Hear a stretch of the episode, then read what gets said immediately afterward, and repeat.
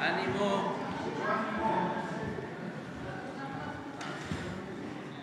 Vamos a informar, como lo hacemos cada 15 días, sobre la situación de seguridad en el país. Y al mismo tiempo, eh, el doctor Hugo López Gatel va a seguir exponiendo todo lo relacionado con el combate a las drogas, más que nada la prevención a las adicciones. Eh, ese es el programa de hoy, de modo que empezamos con seguridad. Señor presidente, muy buenos días, con su permiso. Buenos días a todas y a todos. Eh, el avance en cero impunidad eh, en este periodo del, hasta el día de ayer son las instancias que participan de nivel federal y de nivel estatal. Adelante. Tenemos que el registro de personas detenidas por los delitos del fuero federal y fuero común, en esta ocasión del 30 de mayo al 12 de junio, 17.353 detenidos y presentados ante el Ministerio Público 17.012. Adelante. Tenemos cuatro extradiciones por parte de la Fiscalía General de la República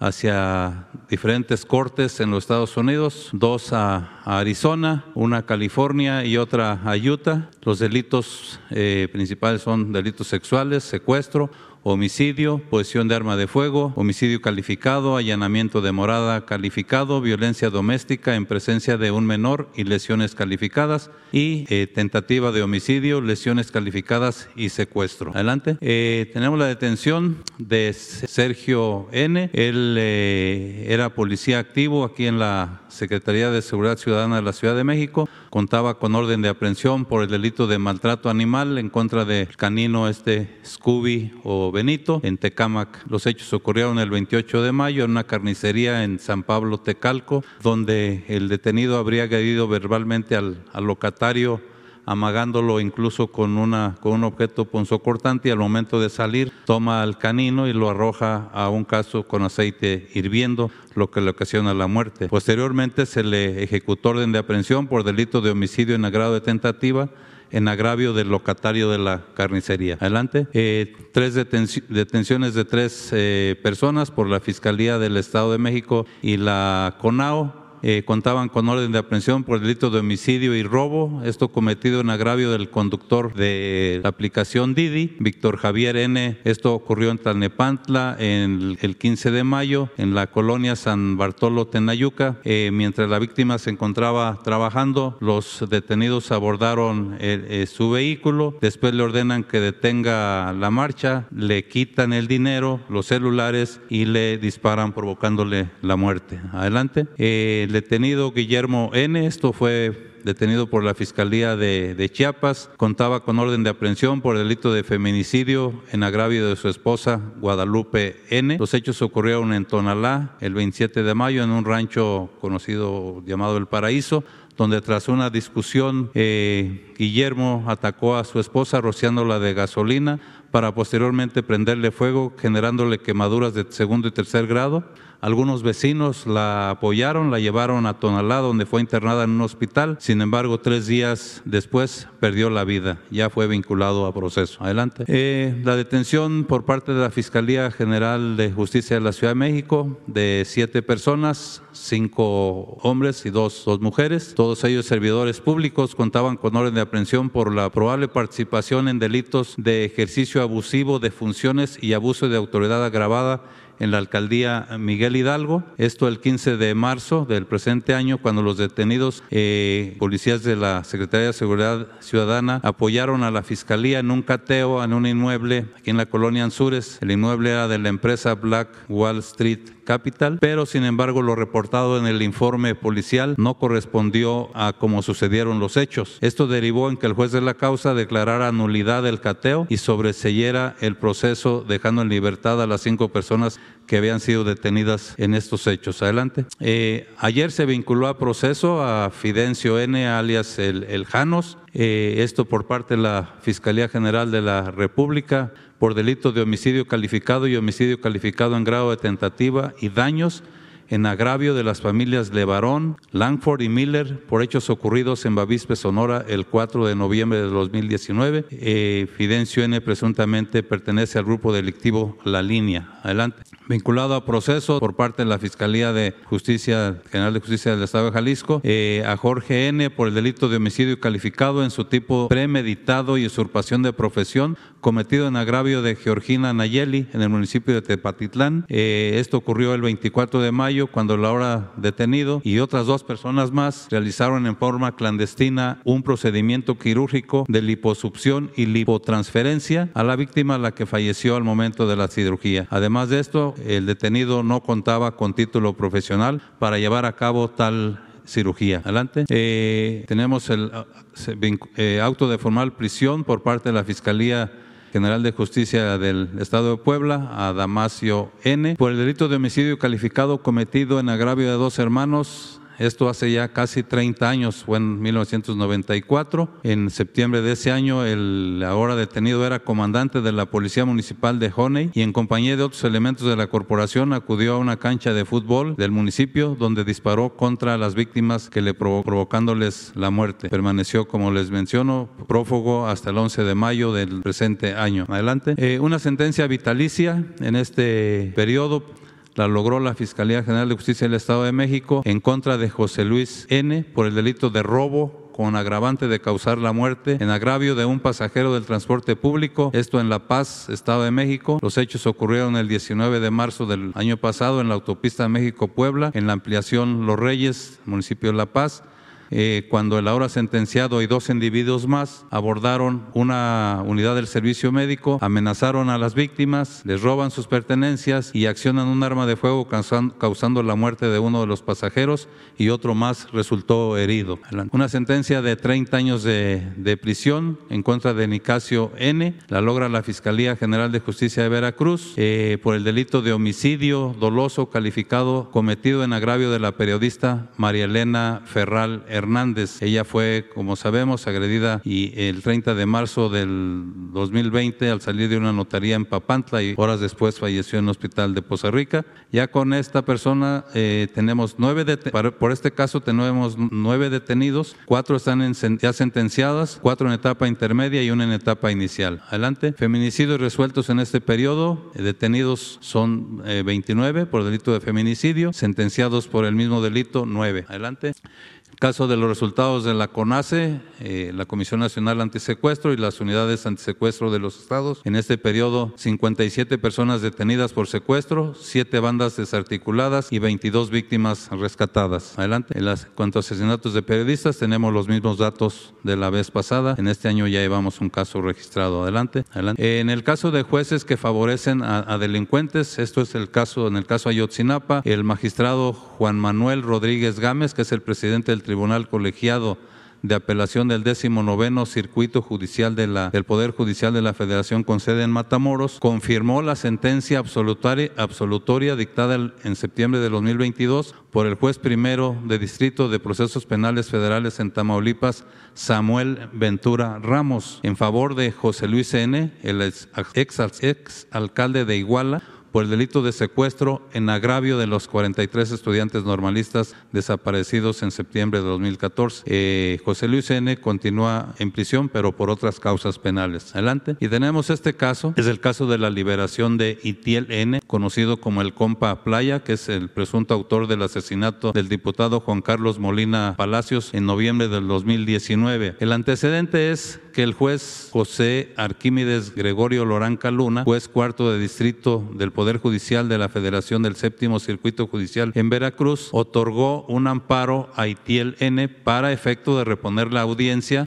de vinculación a proceso para que la jueza Angélica Sánchez Hernández, con libertad de jurisdicción, decidiera sobre la vinculación o no. Eh, posiblemente la magistrada María Elena Leguízamo Ferrer, el magistrado José Saturnino Suero Alba y el magistrado Antonio Soto Martínez del segundo tribunal colegiado en materia penal del séptimo circuito del Poder Judicial de la Federación confirman dicho amparo por lo que la jueza Angélica Sánchez Hernández, que es la jueza de control del Juzgado de Proceso y Procedimiento Penal Oral del 18 Distrito Judicial de Cosamaloapan, el sábado 23 de junio, sábado, decretó con libertad de jurisdicción, la no vinculación a proceso de ITLN y dispone su inmediata libertad en un lapso de una hora del ceferezo número 18 en Ramos Arizpe, Coahuila. ITLN aún se encuentra preso en Cosamaloapan, pero por otra causa penal. Adelante. Aquí tenemos la instrucción, ¿verdad?, al órgano penitenciario que en la prontitud de una hora después de haberse recibido la presente eh, instrucción cumpla con este mandato. Eh, ¿Sería cuánto, señor presidente? Me permite ceder la palabra al almirante secretario. Muy buenos días. Vamos a darles el informe de seguridad conjunto del 30 de mayo al 12 de junio. La que sigue, por favor. Este es el estado de fuerza que integran las dependencias del Gabinete de Seguridad. Guardia Nacional, 109.281 elementos. Las Fuerzas Armadas, 145.995 en total. 255.276 elementos. Los vehículos, las aeronaves y los buques que se emplean para llevar a cabo las tareas. La que sigue, por favor. Estas son 14 misiones que vamos a ir viendo una por una, donde están desplegados los 255.000 elementos. La que sigue. En lo que se refiere a la Guardia Nacional, en plan de seguridad en el metro. Se le da apoyo a 30 estaciones, 12 líneas, 90 efectivos se encuentran en el metro. En lo que se refiere a apoyo a la Secretaría de Agricultura y Desarrollo Rural para el traslado de fertilizantes, eh, se trasladaron en este periodo 34.627 toneladas 764 viajes, 11.228 efectivos haciendo esa labor. Y en el traslado de internos, de, entre reclusorios, se trasladaron a 15, eh, a 15 traslados, 81 internos y se em, em, emplearon 1.197 efectivos. La que sigue. En lo que se refiere a decomisos de armas de fuego y cargadores de este, en este periodo, del 30 de mayo al 12 de junio, en el mes de junio 345 armas de fuego fueron decomisadas, en lo que va de este año 5.398 y en lo que va del sexenio 41.519. En lo que se refiere a cargadores, en junio 950, este año 19.034, en total 132.920. La que sigue. Granadas y cartuchos, junio 15, en, lo que va del año 374, en lo que va del sexenio 2810. Y en lo que se refiere a cartuchos, 30.422 en junio, 540.053 en el 23 y más de 18 millones en lo que va del sexenio. La que sigue. En lo que se refiere a detenidos, en este mes 398, en lo que va del año 5.781 y en total del sexenio 73.619 vehículos 339, en el año 5.663 y en el sexenio 85.564. La que sigue, por favor. Lo que se refiere a fentanilo y metanfetaminas, en el mes de junio fentanilo 3 kilogramos, 1.726 kilogramos en el año y en total 7.564 kilogramos. Metanfetamina 129 kilogramos en este mes, en lo que va del año 134.000 y en lo que va del sexenio 291 mil kilogramos. La que sigue, cocaína y marihuana, en lo que va del año en cocaína, 1.526 kilogramos, en el año 52.381 y en el sexenio 160.947 kilogramos. Marihuana 2.527 kilogramos, en el año 66.000 y en lo que va del sexenio más de 711.000 kilogramos. La que sigue, en moneda nacional y dólares, moneda nacional, 791 846 en, en, el mes de junio, en el, en el año 37 millones y en lo que va del sexenio 590 millones de pesos y en lo que se refiere a dólares americanos 147.816, 3.8 y 130.6 millones en lo que va del sexenio. La que sigue, en lo que se refiere a erradicación plantíos 139 en lo que va del mes, en el periodo este, perdón, de junio y en el año 5.420 plantíos en total 66.852 plantíos de marihuana y las hectáreas, pues en, en el año 994, 8.903 hectáreas en lo que va del sexenio. La que sigue. Lo que se refiere a amapolas, 1.406 plantíos, 45.156 plantíos en el año y en total 405.085 plantíos, con unas hectáreas de 331 en junio, en el año 7.913 y en lo que va de sexenio 56.392 hectáreas. La que sigue, por favor. En lo que se refiere a hoja de coca, tres plantíos en el mes, en el año 99 y en el sexenio 167 en 20.3 hectáreas en este año y en total 50, casi 59 hectáreas. La que sigue. Y en lo que se refiere a laboratorios clandestinos, en este periodo 32 laboratorios se decomisaron 120 kilogramos de metanfetamina, 10.2 de sustancias eh, químicas y en lo que va del sexenio 1.690 laboratorios con 25 eh, toneladas de metanfetaminas y 1.035 toneladas de sustancias químicas y esto es lo que se pudo evitar para que salieran a las calles 10.6 toneladas de metanfetaminas y 6.170 toneladas de, metanfetaminas también por otro lado. Y esta es la afectación a la delincuencia organizada. La que sigue. En lo que se refiere a aduanas, tenemos 50 aduanas. 21 fronterizas, 13 interiores, 16 marítimas. Hay 5.727 efectivos que están ahí desplegados. Esta es la recaudación del 30 de mayo al, 12 de junio y esta es la que va del 1 de marzo del 21 al 12 de junio del 23 y estos son los resultados que se han obtenido en las diferentes eh, aduanas. La que sigue. En lo que se refiere al mercado ilícito de combustible, en junio fueron 6 mil litros de combustible decomisados en lo que va del año eh, más de 3 millones y en lo que va del sexenio más de 11 mil millones de litros. En junio 58 de tromas clandestinas, 1.455 en, en, lo que va del año, 20.556 en lo que va del sexenio, la que sigue. En lo que se refiere al plan de DN3, Plan Guardia Nacional y Plan Marina, 128 eventos atendidos con 7.569 elementos desplegados para atender 56 actividades volcánicas eh, en lo que se dio aquí en el, en el estado, aquí por el volcán, y cuatro incendios forestales, seis incendios urbanos, 52 lluvias fuertes, cinco explosiones, cuatro derrames de sustancias químicas y un accidente vehicular. Estos son los elementos desplegados de las tres fuerzas. La que sigue, por favor. En operaciones de búsqueda y rescate, 150 operaciones se llevaron en este periodo, 45 rescates diversos, dos evacuaciones médicas y dos accidentes aéreos con 3.015 elementos desplegados y estos son los centros con los que se cuentan para hacer ese, esa tarea. La que sigue. En la atención médica de primer contacto, lugares de difícil acceso en los estados costeros del Golfo de México y Mar Caribe, se están llevando a cabo ahorita en esta parte de la República, en el Golfo de México y también en lo que es el corredor interoceánico se han atendido ahí a 3.500 personas a las beneficiadas y en total de todo el Golfo 35.909 personas. Eh, los elementos empleados tanto de salud, del IMSS, de Marina y de los, eh, eh, los elementos de sanidad de los estados Estamos hablando de aproximadamente 2.300 elementos y esos todos los servicios médicos con los que se les apoya. La que sigue. En con lo que refiere a la seguridad del ferrocarril interoceánico del Istmo de Tehuantepec, hay 1.900 elementos de infantería de marina desplegados en las tres líneas, bases, 17 bases de operaciones y tres estaciones eh, navales avanzadas para desde ahí se desplegan para hacer los recorridos de seguridad. La que sigue. En la operación Sargazo, se apoyan a seis municipios, eh, hay 12 buques sargaceros y 9.050 eh, metros de barreras que están desplegados en los municipios, como se puede ver aquí. 950 personas eh, están apoyando esa labor, 16 embarcaciones menores, además de estas 12 eh, los buques sargaceros. En el total acumulado de este periodo, 1.600 toneladas y en lo que va del año, 12.650 toneladas. La que sigue.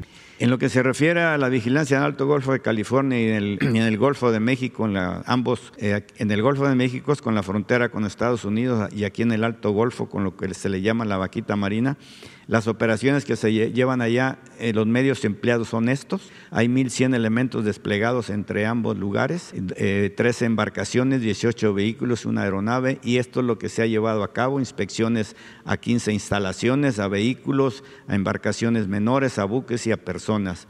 Esta es importante, sobre todo lo de la vaquita, para evitar que México vaya a ser eh, sancionado para alguna afectación por la exportación exportación de flora y fauna de México por no, para no perjudicarnos en las acciones en la protección a la vaquita marina, por eso se está llevando a cabo esta labor aquí y vamos por buen camino. En lo que se refiere al huachinango, esto es solo que se ha decomisado ahorita redes de pesca, los metros de las redes de pesca y los productos que se han asegurado también aquí. La que sigue, por favor. Aquí terminamos. Gracias, buen día. Con su permiso, presidente, buenos días a todas y a todos. El día de hoy vamos a presentar el informe de seguridad que significan los resultados, las cifras, las estadísticas que se van teniendo mes a mes y que son resultado del trabajo que hace el Gabinete de Seguridad y las mesas de construcción de paz en todo el país. En el primer tema está la incidencia delictiva del Foro Federal, que tuvo una reducción de 22.5% desde el inicio de la administración. Adelante. En la mayoría de los delitos van a la baja y se siguen teniendo el trabajo eh, por parte de las fuerzas de seguridad. Adelante. En el caso del homicidio doloso tenemos una disminución de 13.4% y a pesar de que en mayo se tuvo un incremento, mayo es el mes más bajo de los últimos seis años. Sigue siendo el mismo promedio diario eh, con relación a cada uno de los años anteriores, el que viene en eh, esta gráfica hasta acá, destacando la disminución que se ha tenido durante toda la administración. Adelante. Aquí están los comparativos de homicidios, cómo eh, nos dejaron a esta gestión del licenciado López Obrador y cómo ha ido eh, bajando el índice eh, de homicidios dolosos, en donde aquí, en el caso de la gestión de Calderón, tuvo un incremento de 192.8 y en la del presidente Peña de 59% y hoy en día se tiene una baja de 17%. Adelante, esta gráfica tiene el homicidio doloso por estado y en los cuales en seis entidades se concentra el 47.6% del total de los homicidios dolosos, en donde se ve aquí claramente cada uno de los estados que vamos a ver a continuación. Guanajuato en este último mes estuvo a la alza. Adelante, eh, el Estado de México a la baja, también eh, Baja California tiene aquí los últimos meses al alza, adelante, y en el caso de Jalisco también tuvo un incremento este último mes. También es el mismo caso del estado de Chihuahua y en el caso de Michoacán lo mismo en este último mes, aunque el estado de Michoacán había venido a la baja durante varios meses.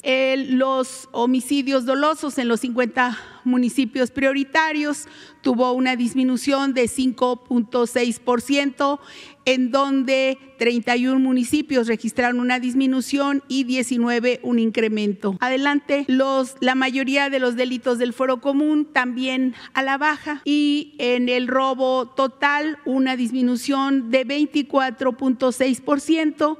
Hay que decir que este delito se ve fundamentalmente en las mesas de construcción de paz y seguridad en todo el país, junto con las autoridades estatales. El robo de vehículo automotor se ve, sigue la tendencia a la baja de 43.2%. También el delito de feminicidio tiene una baja de 37.6% y seguimos eh, en la persecución y sanción de la violencia hacia las mujeres. Adelante, también las eh, carpetas de secuestro continúan con una disminución de 78.9%. Adelante, este, esta disminución es el resultado de el trabajo de la Coordinación Nacional Antisecuestro en conjunto con las unidades estatales antisecuestro, este buen trabajo de coordinación en donde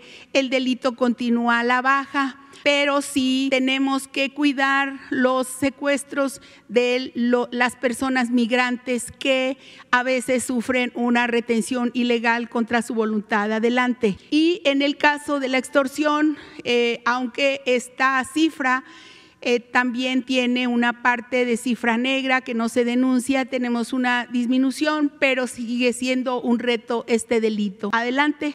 Estas son algunas de las acciones de las mesas de paz en donde se trabaja alrededor de las comunidades escolares, con rondines de seguridad, con sanción a la venta de bebidas alcohólicas, con desarticulación de puntos de venta de droga en las inmediaciones de las escuelas, así como los talleres de prevención y se verifican también los giros negros. Adelante. El robo de hidrocarburos para nosotros es un... Eh, un trabajo importantísimo que hacen básicamente las Fuerzas Armadas, en donde el ahorro que se tiene por el combate y el evitar que se roben los hidrocarburos tiene un ahorro estimado desde el inicio de la administración del presidente López Obrador un ahorro de más de 271.301 millones de pesos. Al evitar estos robos, estos recursos entran a las arcas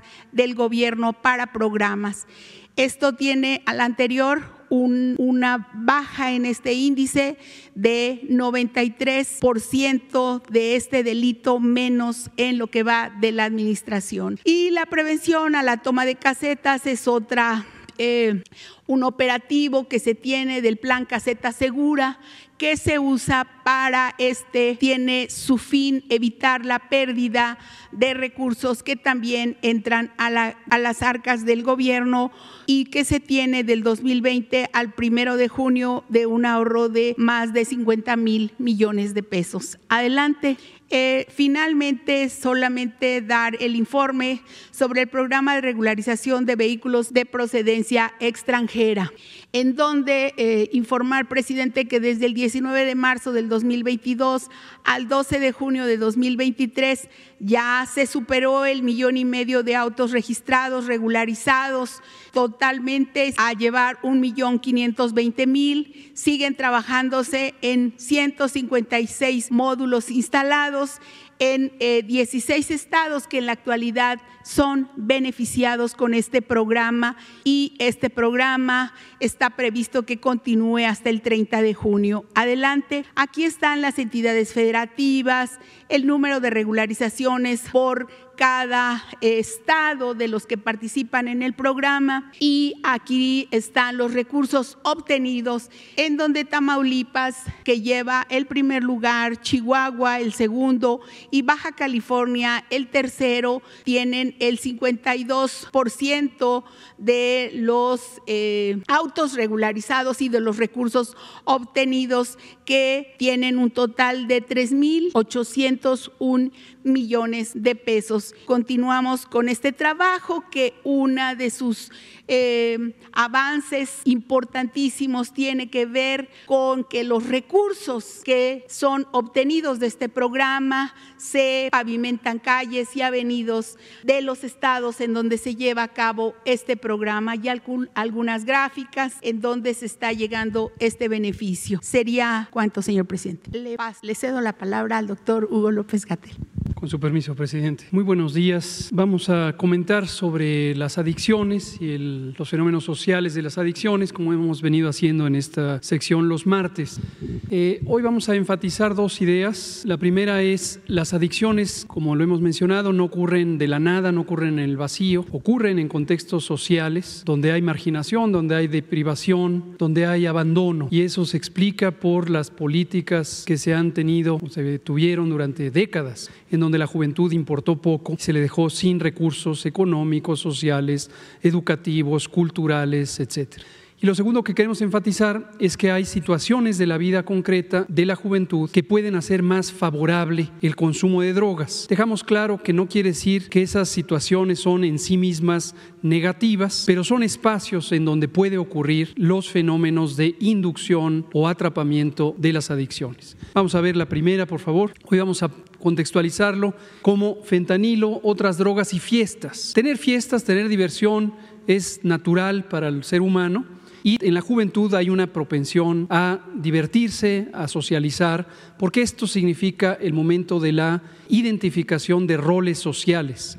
Uno empieza a tener roles sociales desde la infancia, pero en la juventud es donde va definiendo la personalidad y se vincula con otras personas de edad semejante, de sexo semejante o distinto, o personas de distintas generaciones. Y en esos espacios de convivencia es natural que la juventud, las personas jóvenes, vayan identificando su identidad social. Pero esos espacios, como decíamos, son también espacios de riesgo, no por sí mismas, no es una eh, mm, hacer un señalamiento negativo sobre el hecho de divertirse, de tener fiestas, de oír música, de bailar, de cualquier mecanismo de socialización. Definitivamente no es en sí mismo algo que deba ser reprochable, pero esos son espacios de riesgo y es lo que queremos señalar hoy para las familias, para las comunidades, para el pueblo en general. La siguiente, un fenómeno que ocurre en México, ocurre también en muchos otros países donde hay eh, este fenómeno social de las adicciones es el policonsumo o multiconsumo de drogas. Es decir, las drogas no vienen solas,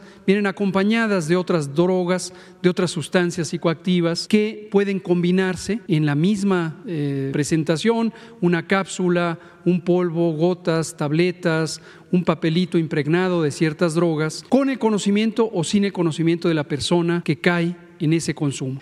Y es de manera intencional o por adulteración o por contaminación accidental que las personas, las mujeres y hombres jóvenes principalmente, entran en este fenómeno de multiconsumo, consumo de muchas drogas a la vez, en el mismo momento. Y esto tiene consecuencias, veamos la siguiente, que pueden ser muy peligrosas. Algunas de las drogas que suelen combinarse, y esto es un acto intencional de quien las distribuye, quien las vende, quien las pone a disposición de la juventud, son las drogas sintéticas, las drogas químicas. En general, estas drogas tienen mucho mayor impacto. Tienen efectos farmacológicos, efectos psicológicos, efectos neurológicos más intensos y son mucho más adictivas. Algunas de ellas son éxtasis, que es una de las formas particulares de la metanfetamina. El resto de las metanfetaminas, la heroína o el LSD, el ácido lisérgico. Estas drogas sintéticas tienen efectos alucinógenos, efectos sobre múltiples órganos, aumenta la frecuencia cardíaca,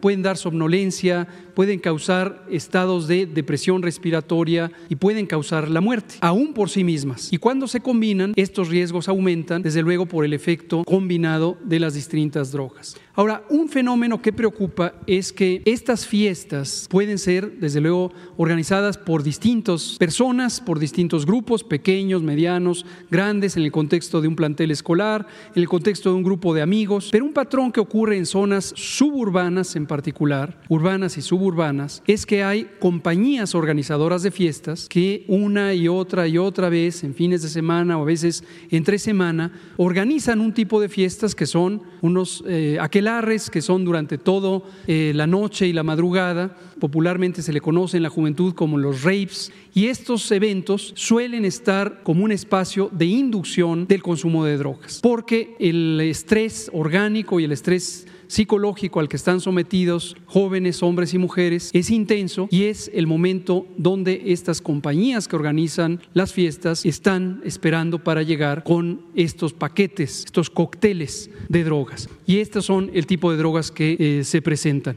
Es frecuente en algunos lugares donde el consumo de fentanilo es intenso, por ejemplo en Estados Unidos, y eso ha permeado también, sobre todo en la frontera norte de México, que cocaína y fentanilo vengan juntos, fentanilo y gilacina, que es un, un medicamento de uso veterinario, vengan juntos y eso va induciendo estos patrones intensos de consumo. La siguiente, lo que se busca con ese tipo de patrones es ir regulando el comportamiento de los jóvenes, que de repente tengan periodos de alucinaciones, que de repente tengan periodos depresivos, que tengan periodos de excitación, luego bajarles el efecto y es una situación francamente peligrosa. No es infrecuente que algunos de estos jóvenes lleguen a servicios de urgencias con un estado de intoxicación muy grave que puede conducirles a la muerte.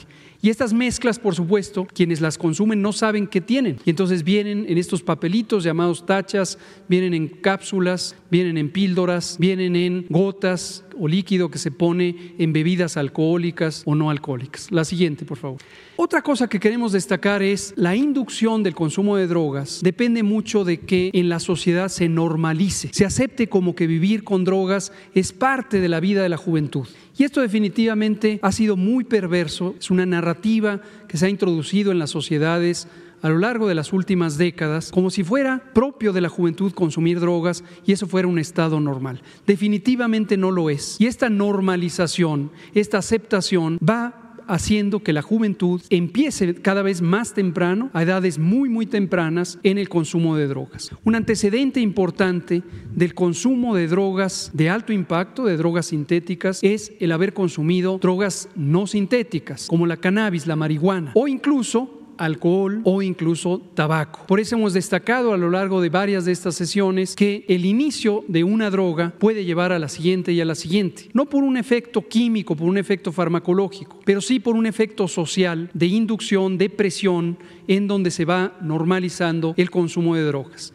En la encuesta nacional de consumo de drogas, alcohol y tabaco, tanto en 2011 como en 2016, se verifica que prácticamente el 60% de hombres y mujeres que consumían drogas de alto impacto tenían el antecedente de haber consumido marihuana. La siguiente, por favor. Casi para terminar, comentamos que este fenómeno de normalización puede estar desde el seno familiar, cuando en la familia ya se ve como normal, como tolerado, a veces hasta aceptable que se consuman drogas. En la misma encuesta nacional de consumo de alcohol, tabaco y drogas se encuentra que 11% de las amistades cercanas de niñas y niños, tan jovencitos como 12 años y hasta 17 años, aceptaban como normal el consumo de drogas. Mientras que en la familia ha seguido siendo una barrera de contención en la medida en que 1% aceptaban este consumo. Y la última es recordar que el consumo de drogas, el abuso de drogas, la adicción a las drogas, es un proceso que está integrado en afecciones de salud mental, en la esfera emocional. No estamos hablando de problemas psiquiátricos profundos necesariamente, sino algo que es común en la vida cotidiana y son estos vacíos emocionales, estos dolores emocionales que tienen que ver con la no aceptación, un trato violento, verbal o físicamente en los senos familiares o comunitarios. Por eso, tres elementos cruciales para prevenir el consumo de drogas es tener una vida afectuosa desde la temprana infancia, desde el nacimiento, y mantener amor, cariño, cercanía, un reconocimiento, validación emocional para niñas y niños y en la juventud. La juventud, la adolescencia es un periodo extremadamente sensible. Hay que llegar a ella sin violencia, con afecto, con amor. La comunicación en el periodo de la adolescencia es crucial. Ser una comunicación respetuosa, incluyente, abierta, desprejuiciada. Padres y madres tenemos que hacer un esfuerzo adicional por cambiar el modelo cultural, el modelo educativo en el que pudimos haber sido formados y entender que estamos sembrando la semilla de una nueva generación saludable en todos los aspectos. Y lo último, los límites. Los límites son muy importantes, pero esos límites deben ser límites de respeto, límites de inclusión, límites de concientización. Jamás límites de violencia, jamás límites de represión o de eh, vulneración de la identidad y el estado emocional de niñas, niños y jóvenes. Esto es todo. Muchas gracias, presidente. Muy bien. Vamos a eh, informar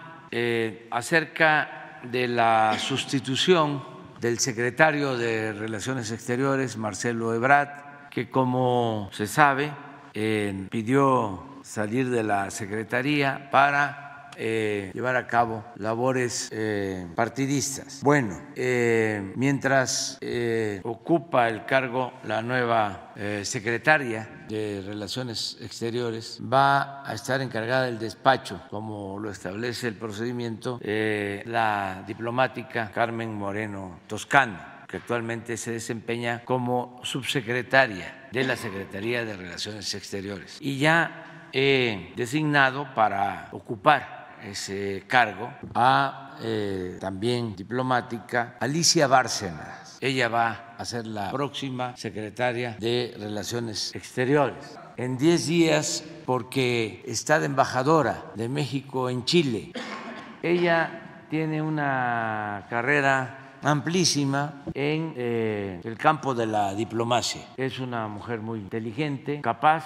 Se inició hace varios años como subsecretaria de Ecología del gobierno federal. Posteriormente ya hizo carrera en el extranjero. Es eh, egresada de la Facultad de Biología, de Ciencias de la UNAM. Tiene una maestría en Administración Pública en Harvard recibió tres doctorados honoris causa en economía en la Universidad de Ocio, de la Universidad de La Habana y en la Universidad Nacional Autónoma de México. Ocupó la subsecretaría de Ecología, a lo que hacía referencia, y la dirección del Instituto Nacional de la Pesca en el Gobierno de México. Fungió como secretaria ejecutiva de la Comisión Económica para América Latina y el Caribe, la CEPAL Ahí eh, fue secretaria ejecutiva del 2008 hasta el 2022. Es ampliamente conocida en toda América Latina y en el Caribe. Trabajó en múltiples puestos en Naciones Unidas, en la ONU, como jefa y vicejefa de gabinete durante la administración de Kofi Annan, Kofi Annan y como subsecretaria general de administración durante el periodo de Ban Ki-moon. El 30 de septiembre del año pasado inició funciones como embajadora de México en Chile. Fue propuesta por nosotros y confirmada por el Senado de la República el 13 de septiembre del 2022. Una de sus tareas en Chile, en Chile ha sido la conmemoración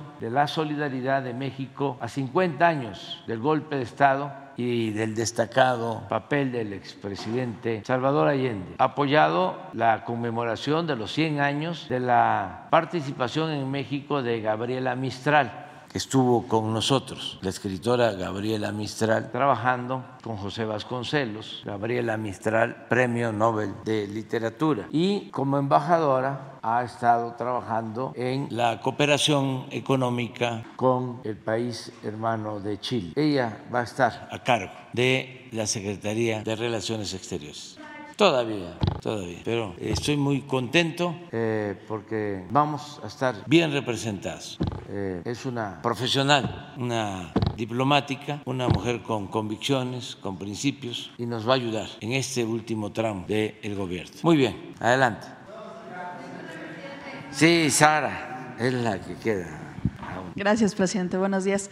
Preguntarle eh, de qué va la reunión de hoy con los consejeros del Instituto Nacional Electoral. ¿Cuál será el mensaje? Pues básicamente intercambiar puntos de vista. No hay una agenda definida. Es una conversación, desde luego, con el propósito de trabajar en forma coordinada cada quien en el ámbito de sus competencias, pero con el propósito de hacer valer la democracia en el país, de que ya no haya influyentismo, que actúe el INE con absoluta autonomía, que no dependa ni del gobierno ni de grupos oligárquicos, también que se respete la voluntad del pueblo, que se destierre para siempre el fraude electoral que tanto daño causó a México, que haya elecciones limpias, libres. Sobre eso, básicamente. ¿Usted ve condiciones para un nuevo INE, para una nueva relación ahora con la composición que hay? Pienso que hay condiciones inmejorables para inaugurar una etapa nueva. Hacen falta algunos ajustes a la legislación, pero lo más importante de todo es que las autoridades electorales sean mujeres, hombres con integridad y principios, auténticos demócratas, no empleados de las minorías, no gente sin principios, sin ideales, como ha sucedido, de que el INE o antes el IFE estaban al servicio o del gobierno o de los potentados y llevaban a cabo fraudes electorales, legalizaban, legitimaban fraudes electorales, no solo en la época postrevolucionaria, sino en los tiempos recientes, lo que hicieron en el 88, lo que hicieron en el 2006, en el 2012, y fraudes en los estados, en los municipios. Era el distintivo de lo electoral en México, el fraude nada que ver con lo que sucedía en otros países. Era una vergüenza cómo votaban los muertos, lo hicieron en el 2006, cómo rellenaban las urnas, falsificaban las actas, cómo utilizaban dinero a raudales para imponer a candidatos de los potentados, para imponer sus políticas antipopulares, entreguistas, para mantener el régimen de corrupción, de injusticias, de privilegios. Todo esto que fue una pesadilla hasta hace poco. Entonces, ojalá y en efecto se inaugure una etapa nueva, porque no eh, es un asunto de la gente, del comportamiento del pueblo, tiene que ver con los mapaches electorales, tiene que ver con el uso del dinero, del presupuesto para la compra de votos, el tráfico con la pobreza de la gente y toda la falsificación de los resultados, la falta de transparencia. Y sí, falta una reforma, pero con lo que se tiene ahora me eh, gustó y ya lo expresé la actitud de la presidenta del INE, que se redujo el sueldo, porque ¿cómo un servidor público va a ganar dos, tres, cuatro veces más que el presidente si lo prohíbe la Constitución? ¿Por qué violar la Constitución de esa manera? Flagrantemente, descaradamente, que es lo que hacen los ministros de la Corte, magistrados y los del INE que estaban y de organismos supuestamente autónomos. Imagínense, les dieron en el Poder Judicial, uno de los ministros leguleyo, inventó un amparo para que siguieran cobrando lo mismo, tienen en el Poder Judicial y eso considero que se debe de tratar cuando se apruebe el próximo presupuesto. Tienen un fideicomiso, un guardadito de 20 mil millones de pesos para mantener todos estos privilegios. Pero bueno, es un exceso que cueste en las elecciones 20 mil millones de pesos al año. Sin embargo, pues ya se está avanzando porque el proceso de selección ahora fue más transparente, más profesional. Antes era una encerrona entre los dirigentes de los partidos. Dice que eh, si había que eh, designar a cinco, dos para un partido, dos para el otro y uno para los más pequeños. Y hacían la faramaya de que se votaba, pero ya estaba cocinado todo. Así era. Así entraron los que salieron. Creo que fueron tres para el PRI, cuatro para el PAN y uno para el PRD. Y lo mismo para el Tribunal Electoral. Por eso, pues, hace falta cambios, pero bueno, ahí vamos avanzando. Porque al final de cuentas, eh, lo más importante es que la gente vote y defienda su voto. Y eso ha venido haciendo el pueblo de México. No solo va a votar y se va a su casa, no, vota y se queda por ahí pendiente. Y está la gente más organizada y no se dejan comprar, porque antes, en el mejor de los casos, compraban a los representantes de los partidos en las casillas para que hasta firmaran el acta de escrutinio.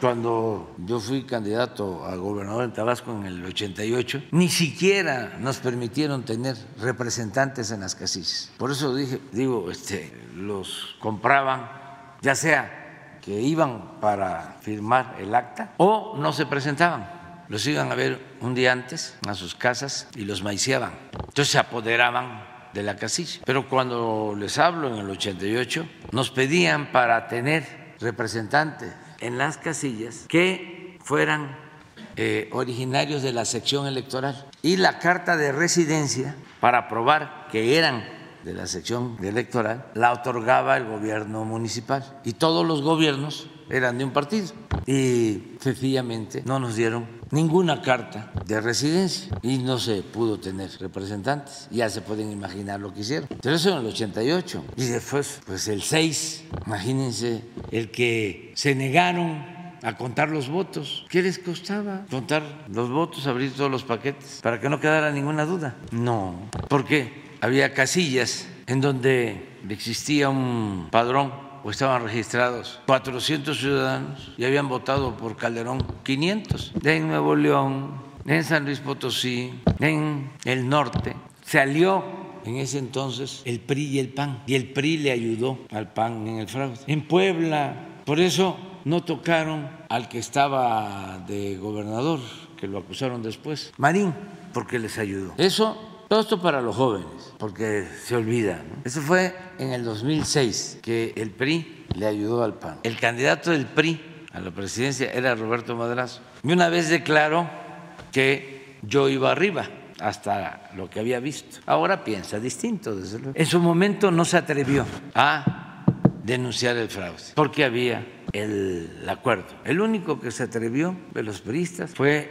Moreira, que está ahora PRI, Rubén Moreira, que era diputado y llegó Calderón siendo presidente y él se subió a decir de que no había ganado la presidencia Calderón. Y empezaron a gritarle todos los diputados del PRI, claro, a toro pasado, espurió, espurió, espurió. Toda la historia, ¿no? Para los jóvenes, ojalá y los escritores recojan todo esto, porque pues ya nadie quiere acordarse. Y luego, cuando es candidato Peña Nieto, le devuelven el favor los del PAN al PRI, porque ya votan por el PRI. En el 2006 los gobernadores del PRI le ayudaron en el fraude al PAN y en el 12 los gobernadores y los políticos del PAN le ayudaron en el fraude al PRI. Fox, ya lo he dicho, pero no está de más repetirlo, no llamó a votar por Josefina Vázquez Mota, que era la candidata del PAN a la presidencia, la candidata de su partido, llamó a votar por Peña Nieto. Toda una promiscuidad política. Por eso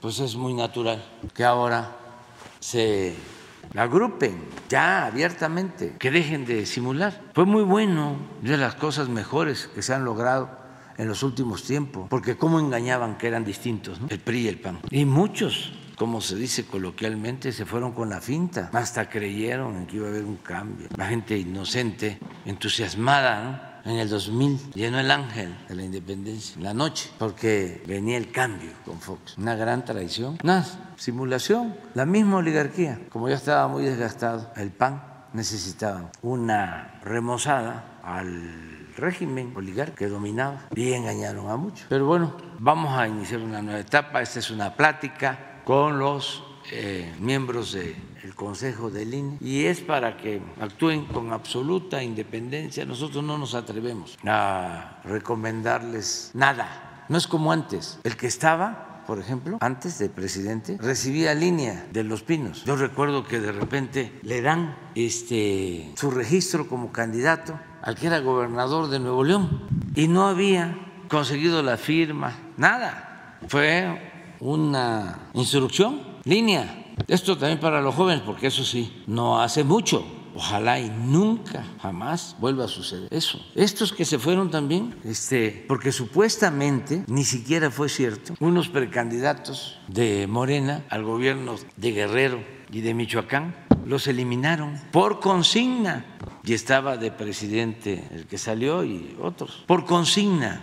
Y ahí también con la complicidad del Tribunal Electoral, porque los eliminan los del Consejo, no sé, que habían ejercido o no habían comprobado 30 mil pesos, algo por el estilo, que también es para una tesis para una investigación periodística. Eso no se puede quedar así. Y les eh, quitan las candidaturas y se acude al tribunal y los del tribunal les contestan a los consejeros del INE, no puedes quitarles la candidatura, sancionanlos, sanciona al partido, múltalo, pero es un exceso que les quites la candidatura. Pues sí, ni estaba aprobado, era una cosa mínima, pero sobre todo era falso para un castigo extremo, dejar sin candidato en Guerrero y en Michoacán, por consigna de los potentados, para meternos en problemas en Guerrero y meter en problemas a Michoacán. ¿Qué responde el INE al tribunal? De que no, que debe ser severo el castigo y no reconsidera nada. ¿Y qué hace el tribunal? ya para entonces acepta, se contradice lo que había expuesto originalmente, lo desecha, porque ya había consigna política. Una vergüenza. Y por eso lo del INE no se toca. Todo ese engaño también a mucha gente que se creyó de que lo que buscábamos era destruir el INE para que el gobierno nuestro dictatorial manejara el INE.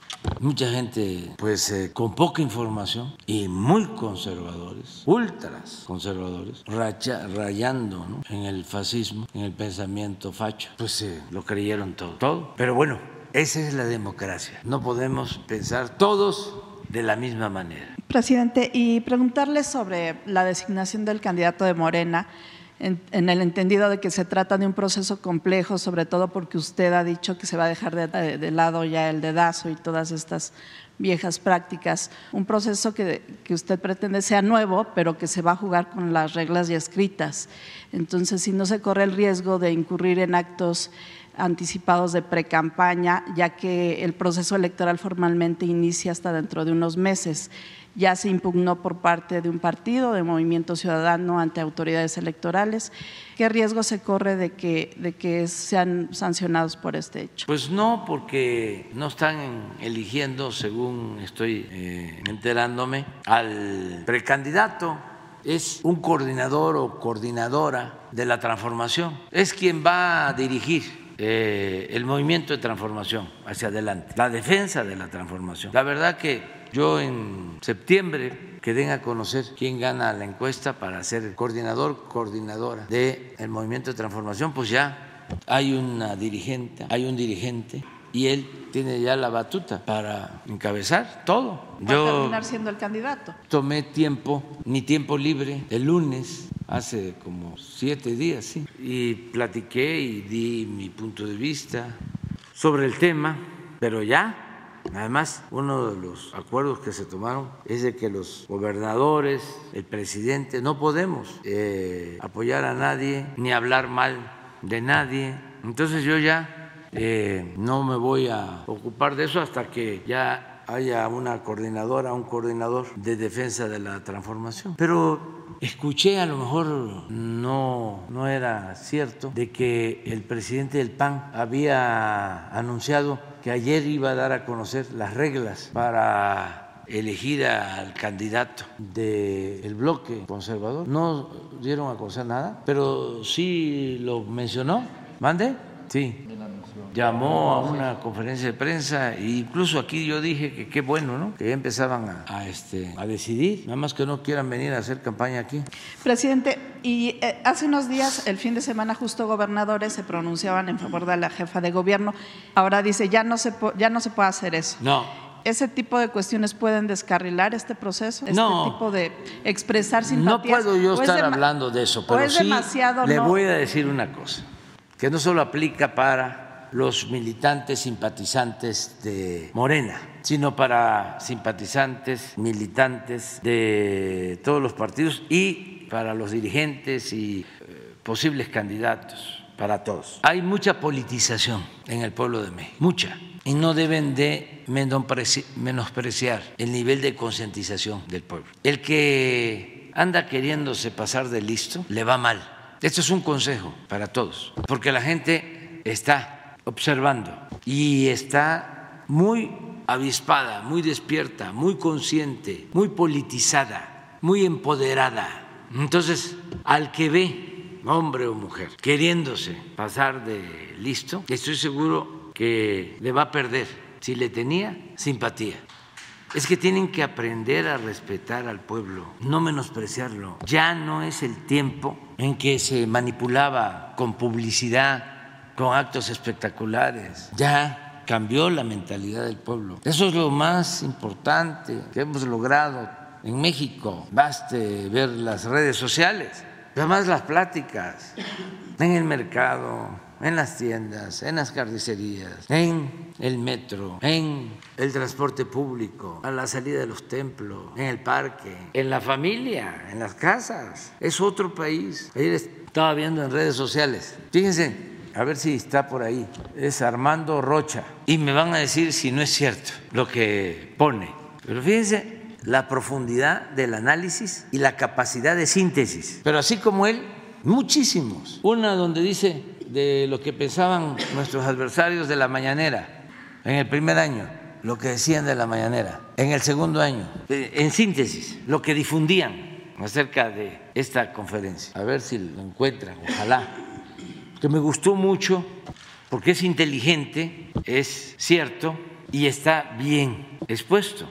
Ojalá y lo encuentre. Es Jorge Armando. Armando, Ro- Jorge Armando Rocha de los Sí, sí, sí, pero a lo mejor él lo, bueno, lo vi ayer. No, sí, sí es reciente porque habla de que ahora quieren venir acá y antes decían de que este que nadie veía las mañaneras o algo así, pues. En fin, Mientras le, pregunto si quiere una última cosa sobre este asunto. Me salto un poco a título prof- profesional y personal que se haya incluido esta norma en- en el Consejo Nacional de Morena de prohibir a los candidatos ir a medios conservadores y reaccionarios. Si no, derivaría esto en censura. No tendría que no sé si, no si prohibirse. se use la palabra prohibir, pero Bueno, dice evitarán los medios reaccionarios Ah, bueno. y conservadores. Ah, sí, es, es que- como que, sí, como que no vayan, ¿no? está prohibido prohibir. Este, evitarán, evita, ¿no? Si puedes. O sea, no Eh, es obligatorio. No, porque no es prohibir. Eh, sin embargo, está más que demostrado que la mayoría de los medios de información o llamados de información son de manipulación y están al servicio de la oligarquía. No, está más completo. Sí, no, pero es que está hasta es, yo creo que es, de ayer, ¿no? O a lo mejor es ese. Pero es que tiene todas las etapas, incluso por año. 19, 20, me acuerdo porque para el 22 decían que con la pandemia ya nadie llegaba. Y, este, Sara, en el periodismo, en los medios, cuando se lucha por una transformación, independientemente de lo informativo, también se asume una postura. Era periodismo lo que hacían los Flores Magón y era periodismo lo que hacían los del debate que defendían a Porfirio Díaz. Pero bueno, los que luchaban en contra del porfiriato, pues veían al debate o al llamado imparcial como medios reaccionarios, que lo eran. O sea, no eh, es cierto de que haya medios en México en la actualidad independientes. Pueden haber algunas excepciones, pero no es la regla. La mayoría de los medios tiene partido, defiende intereses, por eso no informan, por eso manipulan. Tienen una actitud política y es una actitud política reaccionaria. Y pues está bien que quienes luchamos por la transformación que es luchar por el pueblo, para que no sigan oprimiendo al pueblo, para que no sigan humillando al pueblo, también podamos defendernos, ¿no? Y decir, Participar en esos medios. ¿por qué vas a ir allá si esos están en contra del proyecto de transformación? No en contra del presidente, no en contra del candidato, no en contra del partido, en contra del pueblo. Eso es lo más natural, que no haya simulación, pero también, por encima de todo, somos libres. El que quiera ir con lo de Mola, que vaya, nada más con cierta precaución. Mire, esto es lo que sucede en la actualidad. La oposición y las mañaneras. Ah, no es, Es otra persona, pero es el tuit. sí, 2019. Es una ocurrencia de López. A los jóvenes también, porque ni modo que se reproduzca en la televisión. Pero hubo una serie que hizo Mandoki que se llamó ¿Quién es el señor López? Cuando estaba la guerra sucia, el vocero de Fox, Aguilar, Rubén Aguilar, empezó a, decirme el señor López. Y así, como si fuese este, una ofensa, eh, un menosprecio. Entonces, Luis Mandoki hizo un documental muy bueno que se llama así, ¿Quién es el señor López? Pero desde entonces ya este, eh, para eh, ofenderme, ¿no? Supuestamente, señor López, cuando pues es mi apellido, es- mi padre era Andrés López Ramón, de la cuenca del Papaloapa, veracruzano, que lo amaba y lo sigo amando, pero fue un extraordinario padre. Bueno, es una ocurrencia de López hacer una mañanera, puro pan y circo para los chairos que les gusta el atole. Eso en el 19. En el 20, puro chayotero va a las mañaneras a quedar bien con su Mesías. Además le volteó a ver ustedes, sí, ni les pagan bien este, en sus medios. Deberían de formar un sindicato fuerte y ya no seguir escribiendo si no hay un salario profesional, porque todo se lo llevan los de arriba y los predilectos. En el 21 ya nadie va a las mañaneras por la pandemia. Están abandonando a López. En el 22 López nos está agrediendo desde las mañaneras. Es un dictador. Así empezó Venezuela. En el 23, presidente, le exigimos que deje entrar a Xochitl a la mañanera. Es su derecho de réplica. Basta de censuras, López. Pero está muy bien. Ponga Gandhi eso de que primero te ignoran, también para los jóvenes, para que vean la importancia de la vía pacífica, de la no violencia, cómo la razón, la esperanza son fuerzas muy poderosas. Primero te ignoran, después se ríen de ti, luego te atacan, entonces ganas. Bueno.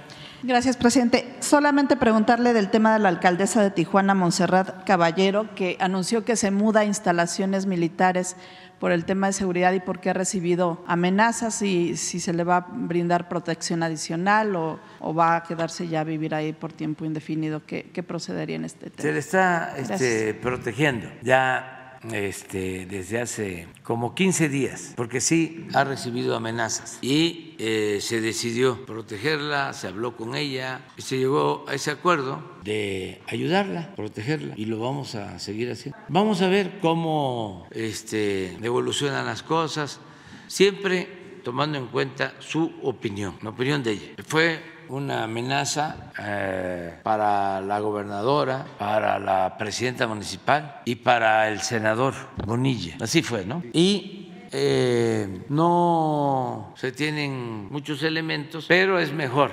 prevenir que lamentar. De grupos de la delincuencia, en los tres casos, en los mismos este, momentos y términos. También quiero aprovechar para, este, bueno, vamos adelante. ¿Ya? Vamos por acá. Buenos días, presidente Carlos Montesinos de Reporte Índigo. Buen día a todos los funcionarios, secretaria. Este, respecto a esta reunión que tendrá esta tarde con su gabinete legal y ampliado, eh, haciendo un recuento sobre todos los funcionarios que se han mencionado tan solo como posibles aspirantes a las nueve gubernaturas que se van a disputar el próximo año, serían alrededor de una decena de secretarios, este, directores, coordinadores, etcétera, este, que podrían pues, anunciarle su renuncia el día de hoy. Eh, en ese sentido, preguntarle, ¿no considera o no ve usted una posible afectación a su gobierno en este último año de administración, una salida, una, una salida de tantos funcionarios en puestos clave como estos? Nos ayuda mucho lo que les comentaba, de que los proyectos prioritarios tienen responsables, independientemente de la Secretaría de qué se trate, que tiene pues toda su estructura administrativa para atender todos los asuntos, los proyectos prioritarios de una secretaría eh, tienen responsables. Por ejemplo, tenemos cuatro programas prioritarios para educación. Todos los estamos atendiendo, pero hay cuatro prioritarios. Uno es el apoyo a maestras y maestros en sueldos, prestaciones, la dignificación del magisterio. En eso vamos avanzando porque no solo tenían muy bajos sueldos, sino los habían maltratado cuando impusieron la mal llamada reforma educativa. Entonces ahora es distinto. ¿Quién atiende esto? El oficial mayor, Oscar Flores. Dice, no se va. ahí se queda. Bueno, la secretaria de Educación se queda, Leticia Ramírez. Pero bueno, en ese proyecto. Dos, el programa de becas. Son 12 millones de becas. Tiene un coordinador, Abraham, es el que maneja. Ese no se va, o sea, no va a ser candidato. Y ese programa es importantísimo y es el que lo viene manejando muy bien, pero mucho, mucho, muy bien. Entonces, segunda prioridad. Tercera prioridad, eh, los contenidos y los nuevos libros de texto. Ya los terminamos, ya se terminaron los nuevos contenidos, ya se están distribuyendo los libros, millones de ejemplares para educación básica. Ahí nos ayudó Marx Arriaga con maestras, maestros, un equipo muy grande, pedagogos, especialistas. Ya no fue la élite de Krause y Aguilar Camín que cobraban muchísimo por los contenidos y además avalaban contenidos que iban orientados a fomentar el individualismo, hacer a un lado lo cívico, lo social. Acuérdense que se desapareció el civismo, la ética, la historia se ajustó a lo mínimo y ya no querían que se conociera la historia de México, nuestro pasado glorioso. Llegaron a decir que no había existido el pípila porque nadie podía cargar una piedra tan pesada. O sea, quitarle hasta la imaginación a nuestro pueblo, el derecho a la esperanza, como si todo fuese racional y no hubiese lo místico. Y así muchísimas cosas. Que siete leguas no era caballo sino yegua. Nada más que ahí sí no pudieron porque corrido, este, no me gusta la palabra, pero corrido tiene más peso que el pasaje, ¿no? Histórico. Y sí se argumentó muchísimo, ¿no? Que era yegua porque Todavía hasta hace poco, ¿no? Escuché una eh, narración de que cuando Villa pacta la paz con Adolfo de la Huerta, que fue un buen presidente, con Adolfo de la Huerta, Villa le regala la del caballo y que terminó que siendo yegua llamada siete leguas. Pero esto hay que ver en qué tiempo, ¿no? Estamos hablando como del 20, 21, Villa ya estaba en retiro, de ahí ya se fue a Canutillo. Pero bueno, todo esto, no, las ofensas, hasta en películas, de los cineastas, buena ondita, progres, buena ondita, contra Hidalgo, y así. Entonces, eh, el encargado de los contenidos ahora, que es educación científica y humanística, eh, pues está ahí y ya se avanzó y se va a seguir avanzando. Pero esa es una tercera prioridad. Y la cuarta es la escuela es nuestra. Ahí está una arquitecta joven, Pamela, de lo mejor ya llevamos eh, atendidas como 105 mil, 105 mil escuelas que padres y madres de familia, las sociedades de madres y de padres de familia han recibido su presupuesto de manera directa para darle mantenimiento a los planteles educativos. Entonces, esos proyectos, lo mismo en el caso de agricultura, en bienestar, les comentaba yo de que eh, en todo hay eh, un encargado les comentaba del caso de el ingeniero Cedri, que pudo ser secretario de comunicaciones, pero siendo subsecretario, este, me dijo que ya no quería seguir ahí, pero que quería seguir ayudando. Y le dije, ayúdenme, ayúdenos, haciéndose cargo de que se termine la presa y el sistema de riego de Santa María en Sinaloa. Y allá está. Eh, esa es su tarea, ese es su encargo. Pero imagínense para el gobierno de la República el que todas estas obras, acciones salgan adelante. Entonces, por eso no perjudica, porque esa es tu pregunta, la marcha del gobierno. Además, vamos a sustituir en los casos en que vayan a participar como candidatos, vamos a sustituirlos por mujeres, por hombres con convicción, con principios. No va a haber ningún problema. Además, también tienen derecho a participar. A Rosicela le dije, ya ves que yo siempre digo lo que pienso. Este, tuvo dos propuestas y le dije, como dicen allá por mi pueblo, ¿vas a querer o no vas a querer? Este, ¿eh? Y, y, le contesto ahí, le contesto ahí. ¿Ven? O sea, hay dos propuestas y yo le pedí que por favor me permitiera seguir formando parte del gabinete que él encabeza. Un gabinete histórico, un gabinete que tiene mucho trabajo y que trabaja para el mejor presidente que hemos tenido en los últimos tiempos. Así que él me propuso, me hicieron otra propuesta y le dije, ¿me permite seguir en su gabinete? Y creo que aceptó, presidente. No, no, ya está ahí, hasta ahí. Hasta ahí está bien. Ya, ya dije que me quedo en seguridad. A seguridad. Seguridad y protección ciudadana. Aquí seguiré sirviendo, aquí seguiré sirviendo a los mexicanos y también con mis compañeros de gabinete, pues todas las mañanas, antes de las seis de la mañana hay que estar.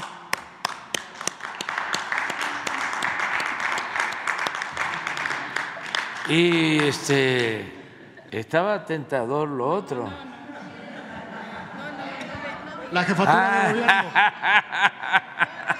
La jefatura de gobierno. Pero este le agradezco mucho le agradezco mucho. Y, este, y así, y así, porque nos ayuda muchísimo, mucho, mucho, mucho. Todos estamos este, de acuerdo. Es el gabinete de seguridad, es el gabinete que todos los días eh, nos reunimos por enfrenta, para, para enfrentar el flagelo de la violencia y vamos bien y con ella es una garantía. Entonces yo le agradezco mucho, mucho, mucho porque supo pues entender que es un proceso y ya vendrán otros tiempos. Yo les digo a los que andan aspirando, que son mis hermanos y mi hermana, les digo que yo fui tres veces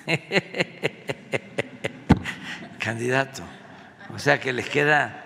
Uh, mucho tiempo, mucho tiempo por delante. Este, lo importante, como decía Galeano, sobre la utopía, ¿Qué es la utopía? Pues es lo que nos hace caminar. Y va uno caminando y ya piensa uno que llegó al ideal, a lo que uno buscaba, y se aleja. Y hay que seguir caminando. Y se vuelve a alejar. Y decía Galeano, el finado, gran escritor uruguayo, ¿qué es entonces la utopía? Lo que nos hace caminar. La utopía es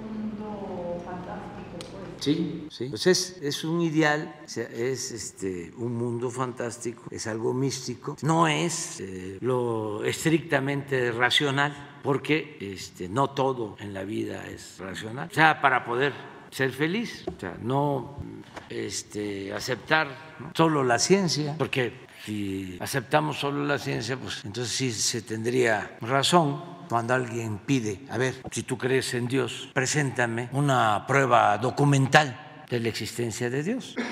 No, no, porque eso pertenece a lo místico, a las creencias de cada quien. Entonces lo mejor es ese equilibrio ¿no? entre lo racional y lo místico, pero eh, cada quien cada quien que piense ¿no? este, de la mejor forma. Muchas gracias. A ver, la compañera. Muy buenos días, señor presidente. Es para mí todo un honor estar el día de hoy de regreso en las conferencias mañaneras.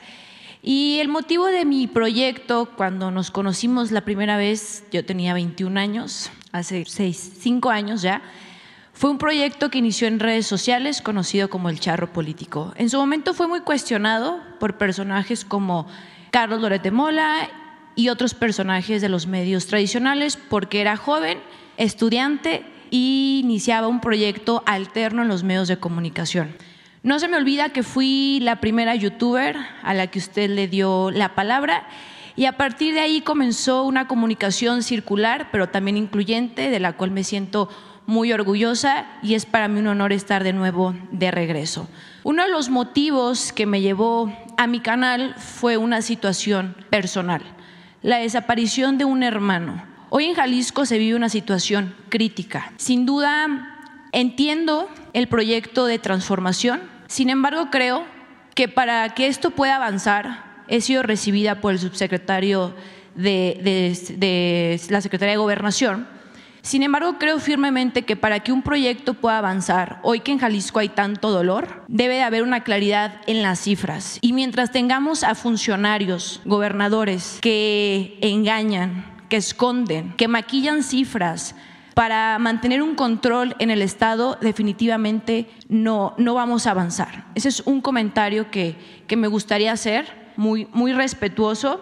Y también ya aprovechando eh, la presencia del Gabinete de Seguridad, preguntar, presidente, el pasado 31 de mayo, la Embajada rusa en México publicó en su cuenta oficial a través de Twitter una fotografía y videos donde, bueno, pues se observaban a personas que portaban lanzacohetes en el estado de Tamaulipas. El texto original, y lo voy a leer a, continuación, decía lo siguiente, lo estamos viendo. Nos gustaría llamar su atención sobre el lanzacohetes antiataque AT-4 de fabricación sueco-estadounidense, que lleva un representante de uno de los cárteles mexicanos en el estado de Tamaulipas.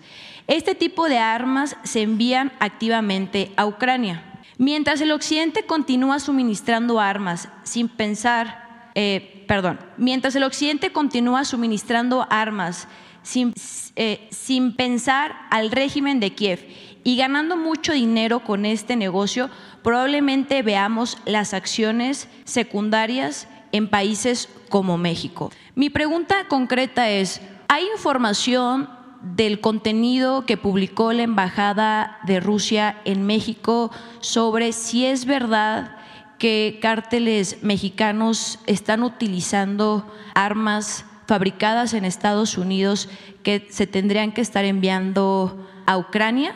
Eh, hubo videos en redes sociales que alcanzaron reproducciones de más de un millón de visualizaciones y no ha habido información alguna.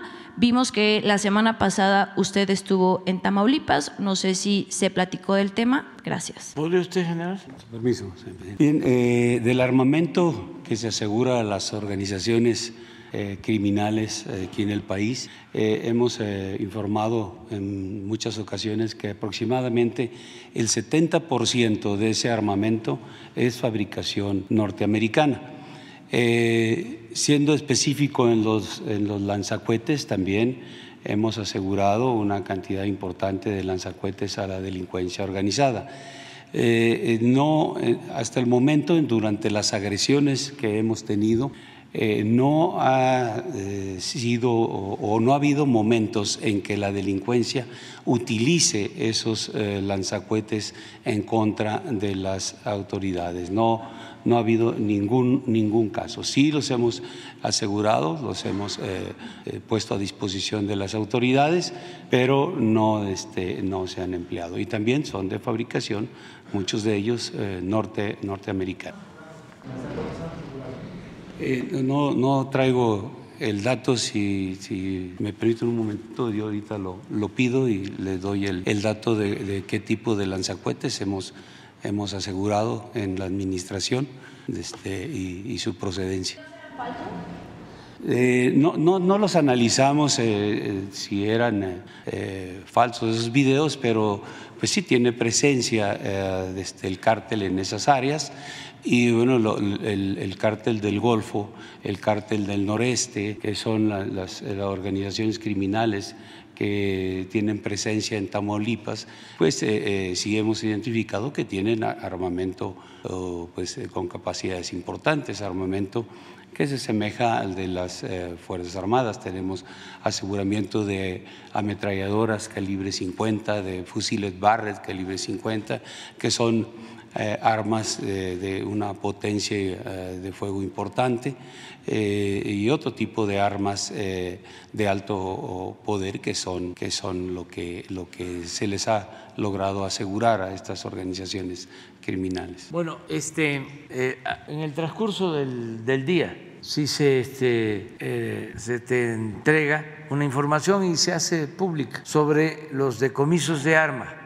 y eh, el tipo de arma que se ha decomisado y también en lo específico en Tamaulipas. Presidente, una última pregunta. Eh, el día de ayer observamos en redes sociales a la gobernadora electa Delfina que se reunió con el director general del IMSS, Zoe Robledo, para analizar la incorporación del Instituto de Salud del Estado al IMSS Bienestar, sumándose a las 17 entidades ya eh, pues parte de este convenio.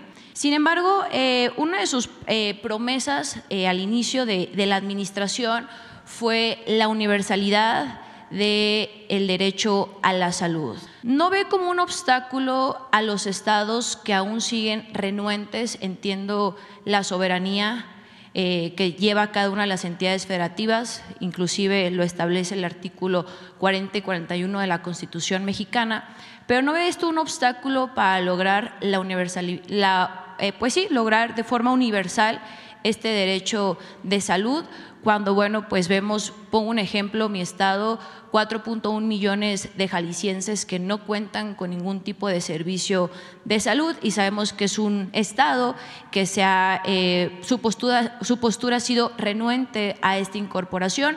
Tenemos el estado también de Chihuahua, donde también la postura de la gobernadora ha sido no adherirse a este proyecto o a este programa. Sin embargo, bueno, pues vemos viajes y gastos superfluos de estas entidades.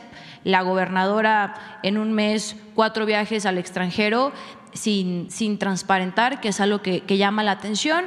Hace unos días también la gobernadora de Aguascalientes, en conjunto con el presidente del partido del PAN, Marco Cortés, anunciando que ellos van a mantener un sistema como el Seguro Popular. ¿Esto no es un conflicto o no terminaría perjudicando a los mexicanos y sobre todo, bueno, pues esta propuesta que usted planteó desde el inicio de su gobierno? Mire, es eh, una eh, adhesión voluntaria hay dos mecanismos. Uno es el que la federación les transfiera a los estados los fondos para la salud pública. Ese sistema de descentralización que se echó a andar en el periodo neoliberal fue un rotundo fracaso, porque por la corrupción esos fondos no se utilizaban para mejorar los sistemas de salud en los estados, para mejorar los centros de salud, los hospitales, para equiparlos, para que eh, no faltaran los médicos, los medicamentos. Y empezó la corrupción, sobre todo en la compra de medicamentos. De ahí fue donde surgieron este, estos políticos como Roberto Madrazo, que se dedicó a vender medicamentos, equipos médicos en distintos estados, porque los estados recibían los fondos de la federación y ellos los manejaban. A veces esos fondos los desviaban, los utilizaban para pagar nómina cuando eh, no tenían recursos o para cualquier otra obra. Entonces, nosotros lo que planteamos fue vamos a federalizar el sistema de salud, sobre todo lo que tiene que ver con la atención a quienes no cuentan con seguridad social, que es la mitad de la población del país, que no tiene ISTE, que no tiene seguro, que no tiene servicio médico. Habían inventado esto del seguro popular, que ni era seguro ni era popular porque no había ni médicos, ni atención médica, no había medicinas y, repito, lo que había era una gran corrupción. Hacían acuerdos los gobernadores con los que vendían los medicamentos. Cuando inicia eh, el gobierno, yo ya conocía el sistema IMSS-Coplamar, porque cuando fui director del Instituto Nacional Indigenista en Tabasco, del 77 al 82 del siglo pasado, en el 80 se echó a andar este programa del Seguro Social para no derechohabientes, sino un programa para atender a la gente sin seguridad social, para población abierta, sobre todo para la gente más pobre. Entonces participé y constaté de que mejoró mucho el sistema de salud. Se crearon unidades médicas rurales y hospitales de 40 camas de segundo nivel, un cambio importante. Entonces, con Cedillo se lleva a cabo un, eh, no sé si de la Madrid o Cedillo, creo de la Madrid, se lleva a cabo, fue de la Madrid, un programa de descentralización lo que hicieron con la educación, lo hacen con la salud, le entregan todo el sistema de salud. Se queda la Secretaría de Salud Federal como un cascarón, sin nada. La Secretaría de Salud manejaba creo que 10 hospitales, ¿no? ¿Cuánto?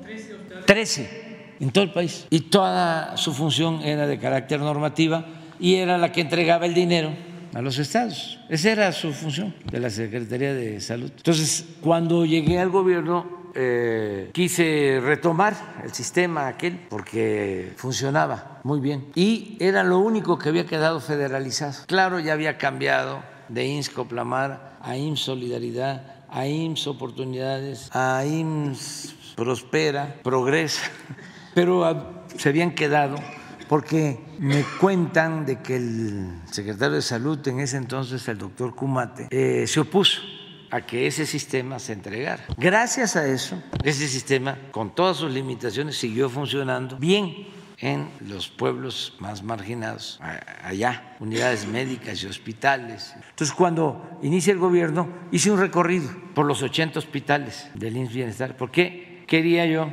extender el modelo, utilizar ese esquema para ampliarlo y garantizar la atención médica a quienes no cuentan con seguridad social. Vino la pandemia, tuvimos que echar a andar un plan de emergencia, pasó la pandemia y regresamos y ya llevamos como 16 estados que han aceptado la federalización y estamos mejorando, son cuatro acciones, mejorar eh, las instalaciones hospitalarias, infraestructura y equipos, que no falten. Dos, médicos y especialistas, que estamos en eso, que no falten. Tres, abasto de medicamentos. Y cuatro, vamos a basificar, ya lo estamos haciendo, a cerca de 100 mil trabajadores de la salud que estaban como eventuales, algunos con 15, 20 años como eventuales. Y las plazas se las daban a los recomendados. Bueno, todo eso lo estamos haciendo, pero es voluntario se firma un acuerdo con los gobernadores, gobernadoras, y ya llevamos estos 15, vamos a seguir avanzando. Y no descarto, por ejemplo, yo tenía una información distinta en el caso de Aguascalientes, era la única de los gobiernos del PAN que había aceptado, pero tú me estás diciendo ahora que mencionó que no, pero está abierto eh, a todos. El que no eh, se adhiera, el que no eh, acepte el sistema del IMSS Bienestar, que lo estamos mejorando, van a seguir recibiendo su dinero, como siempre. Y pues aquí solo hay tres explicaciones. Una, que tengan un sistema de salud muy bueno, público. Esa es una. Dos, que no coincidan con nosotros, porque pasa, ¿eh? de que la salud no es un privilegio, sino un derecho, porque les molesta a los conservadores cuando se dice que no se va a cobrar, que es gratuito, porque estamos quitando todas las cajas registradoras. Pero para un conservador eso es como un insulto. Eso sería lo segundo, una concepción distinta, el que sí paguen cuotas. Y eh, nosotros queremos cumplir con lo que dice el artículo cuarto constitucional, el derecho del pueblo a la salud. Y nada de... Eh, solo el llamado cuadro básico, eso no, todos los medicamentos. Por eso eh, acabamos con la corrupción en la compra de medicamentos, porque se robaban muchísimo. Y ahora con el mismo presupuesto tenemos todas las medicinas para todo el pueblo nos ahorramos 40 mil millones de pesos en la compra de medicamentos. Bueno, eh, y lo tercero, por lo que no acepten, que no lo puedo asegurar, pues, pero no descarto la posibilidad, es que tengan acuerdo con los distribuidores de antes y este, no quieren romper esos acuerdos.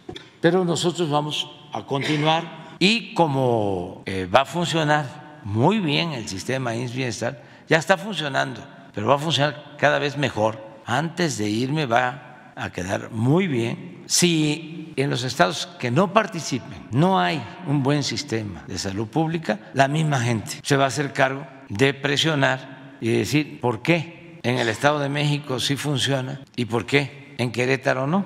Es bueno, es un desafío, eh, no está mal y tiene que ser siempre voluntario, pero que quede claro, no se limita a nadie. Lo que por derecho corresponde se le entrega. Lo que cambia es si nos unimos todos este, y se aplica el modelo INS Bienestar o no, si ellos eh, quieren seguir con el mismo sistema. Eso es básicamente. Ya, quédense los dos. Sí. No. no. Bueno, vamos a hacer una cosa.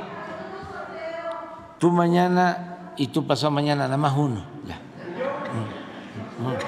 Ya. Ya abierto después.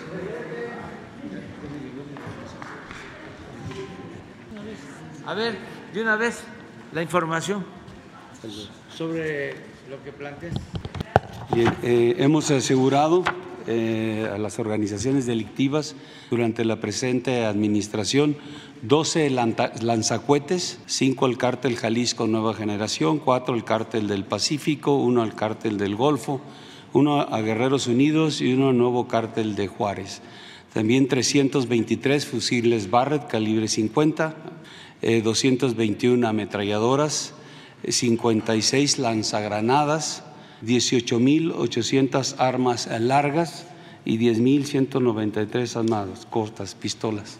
Ese es el, los datos. Sí, aquí se lo damos a, a Jesús. Muy bien, nos vemos mañana.